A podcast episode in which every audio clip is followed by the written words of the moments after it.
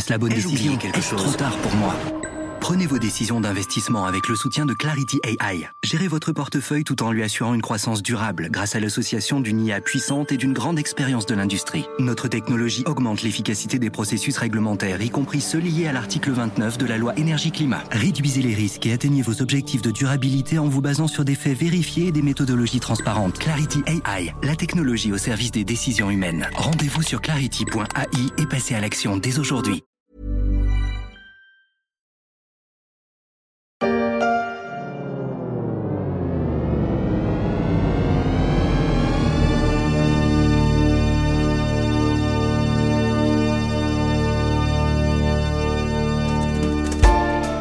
Imaginez une dernière fois que nous soyons en 2041. Qu'est-ce qui, à partir de nos connaissances d'aujourd'hui, peut nous permettre de lever le voile sur ce futur relativement proche? Pour cette troisième et ultime histoire de l'avenir de l'été, une série que vous pouvez retrouver dans les échos, Le voyage dans 20 ans, va nous plonger dans la multitude humaine.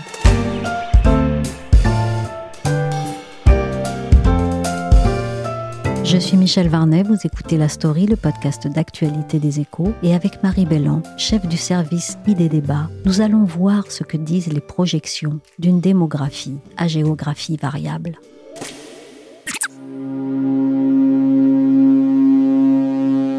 Comme l'écrit Marie Bellan en ouverture de son article paru dans les échos, quand on parle démographie, 20 ans, c'est demain. Alors Marie, on est aujourd'hui déjà beaucoup sur Terre, mais demain, en 2041, combien serons-nous et combien cela fait-il de plus? Alors en 2041, nous serons, selon les projections faites par les démographes de l'ONU ou de la Banque mondiale, 9,2 milliards. Et si on va encore un petit peu plus loin, un petit saut dans le temps d'une dizaine d'années de plus, en 2050, on atteint le chiffre un peu symbolique de 10 milliards. Mais pour revenir sur 2041, donc 9,2 milliards, ça fait tout de même 1,3 milliard d'habitants supplémentaires par rapport au nombre que nous sommes aujourd'hui. Ça paraît un peu abstrait, mais pour se représenter la chose, c'est comme si on mettait aujourd'hui sur la Terre un continent comme l'Afrique en plus. C'est pas rien quand même. Et ces chiffres que donnent les projections sont à peu près certains? À moins d'une catastrophe ou d'un cataclysme nucléaire ou que sais-je, les projections à 20 ans, elles sont quasi certaines. hein. C'est-à-dire que, euh, effectivement, en démographie, euh, 20 ans, c'est très peu. hein. Les gens qui seront là dans 20 ans, euh, ben, la plupart, ils sont déjà nés. Donc, euh, les taux de fécondité, de natalité, ils évoluent dans le temps, mais pas aussi rapidement. Donc, 20 ans, c'est des chiffres déjà, on va dire, quasi certains. À 50 ans ou 80 ans, parce qu'on fait même des projections jusqu'en 2100, là, bien sûr, généralement, on fait un scénario médian et on peut le faire varier avec euh, scénario haut, scénario bas, en mettant des taux de natalité et des taux de mortalité, qui sont les deux grands indicateurs euh, donc, qui influencent le nombre de la population et la démographie, qui peuvent varier dans le temps euh, à ces horizons très lointains. Mais encore une fois, voilà, 2041, on en est à peu près sûr, les 9,2 milliards, euh, ils y seront. Prévisions les plus optimistes pour la propagation du virus sont les suivantes. En 24 heures, 36 heures, 48 heures, Le plus grand fléau de tous les temps nous ne l'arrêterons pas. commence. Essayez de rester calme.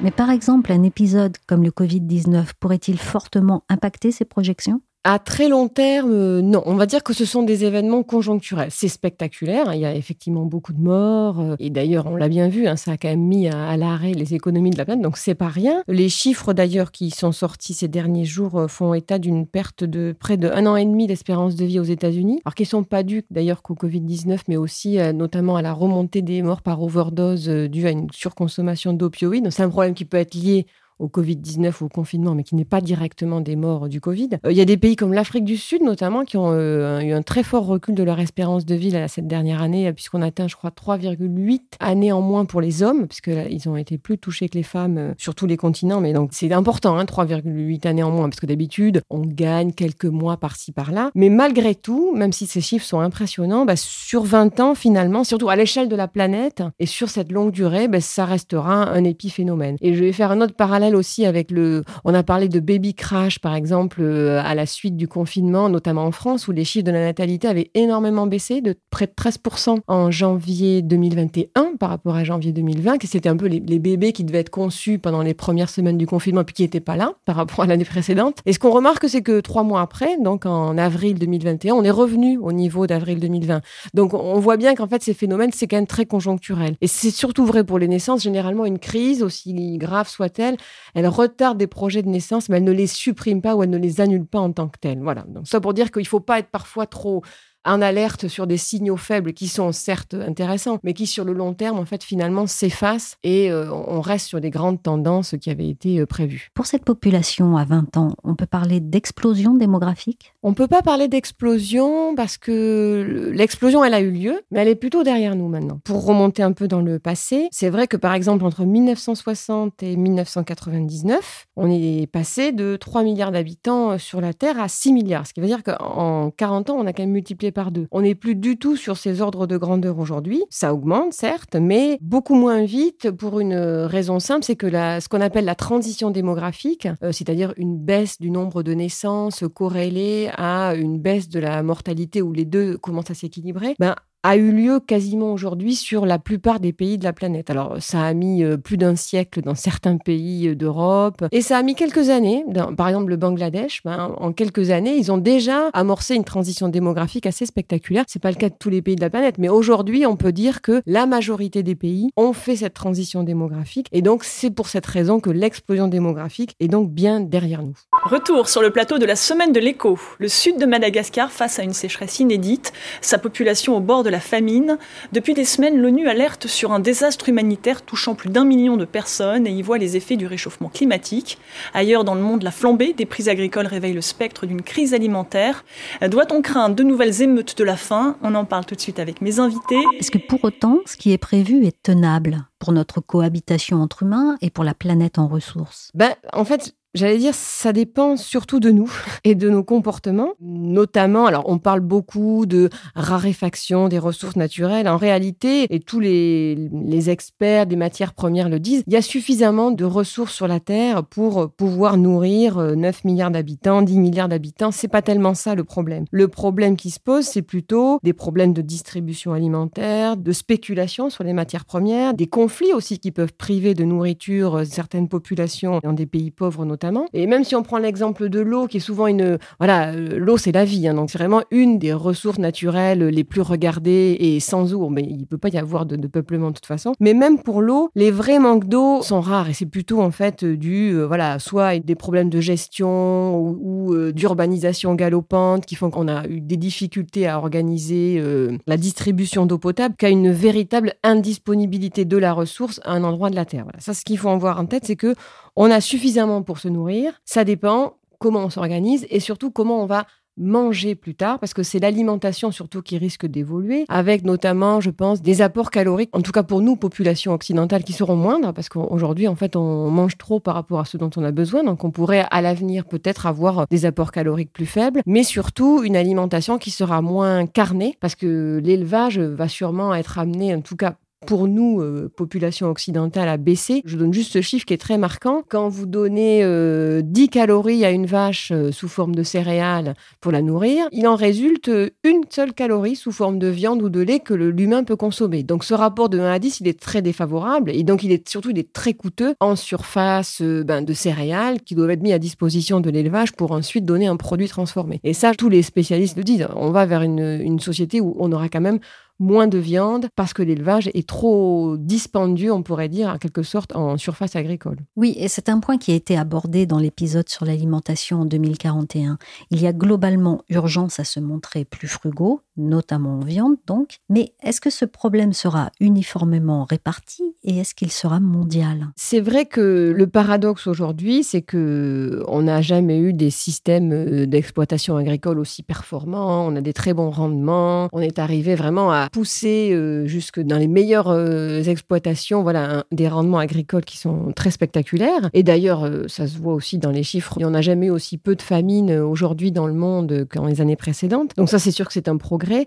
Il reste tout de même, ce sont les chiffres de l'ONU, 9% de la population dans le monde qui est en situation de sous-nutrition, ce qui est donc assez paradoxal par rapport à tous les progrès qu'on a pu faire. Et ce risque alimentaire-là, il pèse toujours et bien sûr, il pèsera encore plus plus on sera nombreux sur la planète. Il ne peut pas y avoir une population infinie sur un territoire limité. On ne peut pas extraire une infinité de ressources sur une planète finie.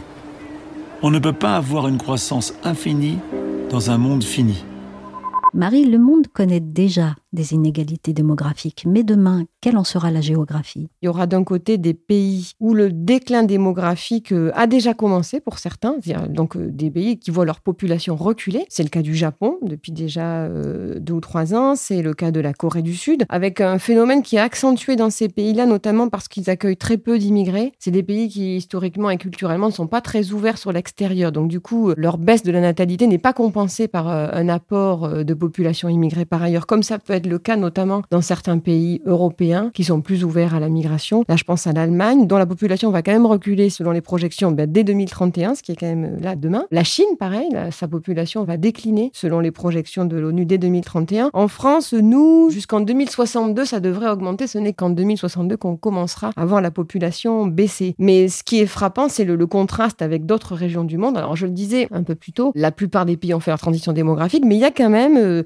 deux régions du monde euh, cette transition, elle n'a pas eu lieu encore. C'est l'Afrique subsaharienne, où euh, notamment le Nigeria reste avec une fécondité de plus de 5 enfants par femme sur la période, euh, on va dire 2015-2020, les 5 dernières années, ce qui reste beaucoup. Et tous les pays de cette région sont un peu dans le même cas de figure. Et puis on a une autre poche avec une démographie très vigoureuse, enfin en tout cas une fécondité très forte. C'est tout ce qui regroupe en Asie le nord de l'Inde, le Pakistan et l'Afghanistan, qui sont aussi des pays où la transition démographique n'a pas eu lieu. Et dans l'histoire du monde, est-ce qu'il y a eu parfois, et dans certains pays, des aubaines démographiques oui, alors l'aubaine démographique, ça apporte un nom d'ailleurs euh, que les démographes appellent euh, le, dividende démographique. C'est ce moment qu'on a observé notamment dans des pays comme la Corée du Sud, euh, Taïwan aussi, et dans une moindre mesure les pays comme le Vietnam ou la Thaïlande, qui ont eu au début des années 60 une fécondité qui a baissé très fortement, très rapidement, alors qu'elle était très forte encore dans les années 40, 50. Donc il y a eu une population active pendant 20 ans, dans les années 60, 70, 80, qui est restée très nombreuse par rapport à une population dépendante, donc de jeunes enfants et de seniors, puisque la mortalité était encore quand même assez élevée, donc ils avaient peu de personnes âgées. Donc ils ont eu un rapport euh,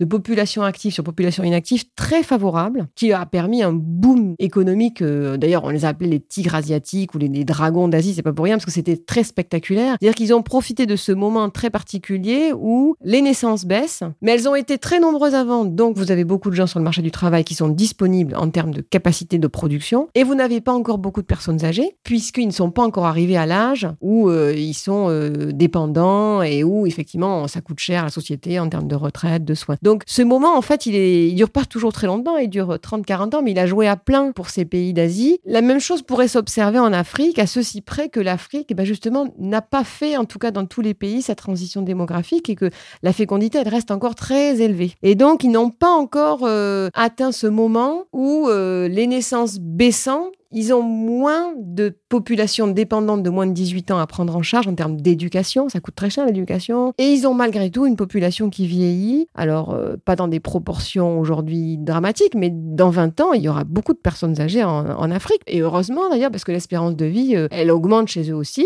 Les conditions de vie sont meilleures, l'alimentation est meilleure. Voilà, donc l'Afrique, euh, elle pourrait passer un peu à côté de ce moment qui permet à certains pays de décoller très fortement pendant 20-30 ans. Et ces robots dans les entreprises, ça n'est pas que du folklore. Leur développement répond à un vrai problème de société, une population vieillissante, de moins en moins d'actifs.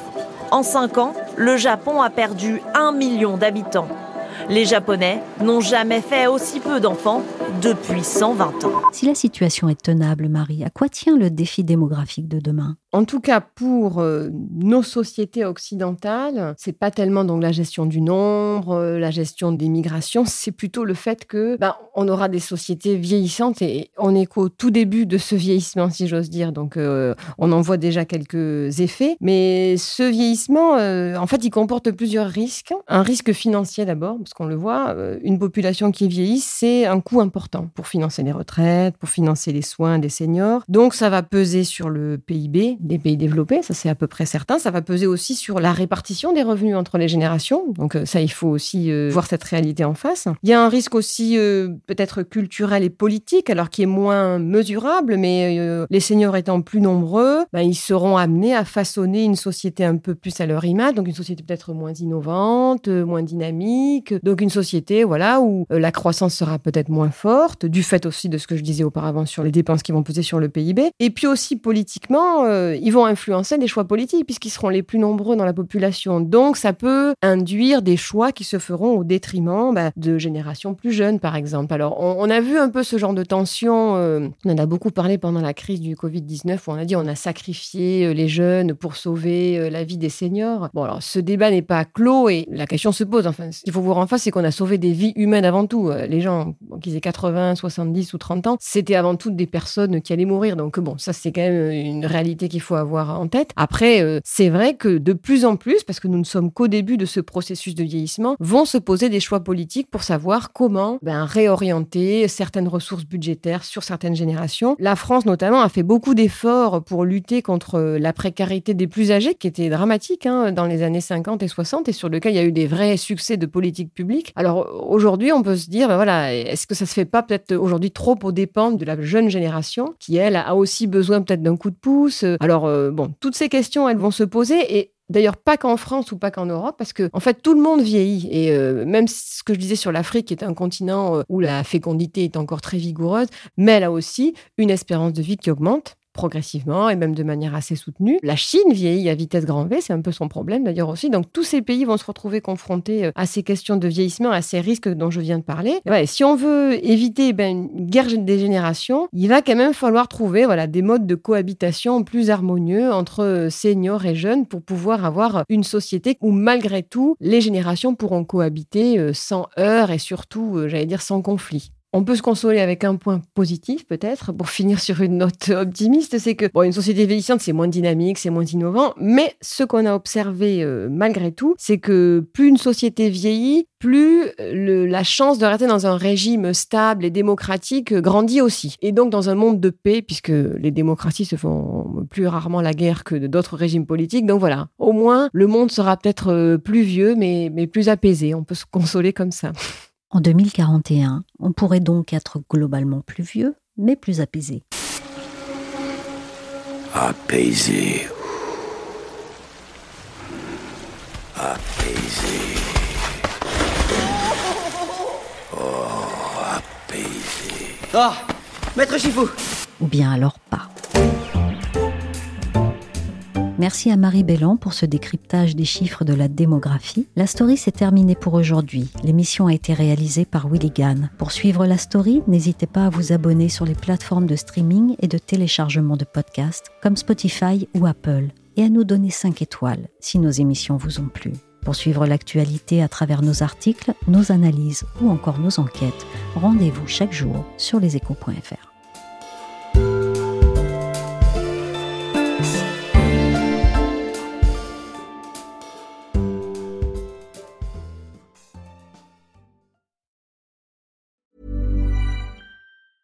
Planning for your next trip? Elevate your travel style with Quince. Quince has all the jet setting essentials you'll want for your next getaway, like European linen, premium luggage options, buttery soft Italian leather bags, and so much more. And is all priced at 50 to 80% less than similar brands.